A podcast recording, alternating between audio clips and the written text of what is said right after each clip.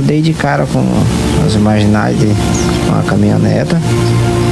E daí eles entraram contramão e forçaram a parada, eu parei.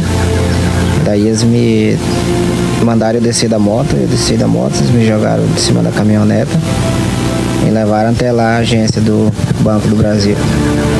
Daí pediu para mim não fazer nada, ficar lá, que eles iam fazer a ação deles lá, daí me deixaram no meio da rua, com as mãos para cima, e o outro rapaz estava de refém, ficou na outra esquina. E de lá eles gritavam que se eu saísse eles iam me atirar em mim.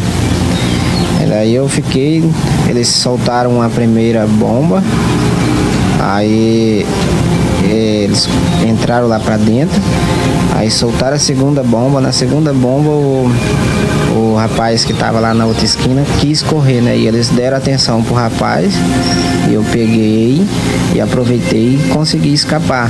Eles atiraram no, na, na câmera também do. As luzes dos postes, as câmeras estouraram tudo. Ficaram atirando para cima, que era para os tiros deles que eles estavam atirando para cima para envolver o disparo de dentro do, do banco, que era para não fazer tão, tão tanto barulho, né? Mas aí depois é, a explosão foi bastante forte. A, acho que a, a terceira explosão, essa foi, foi para valer, foi a maior que teve.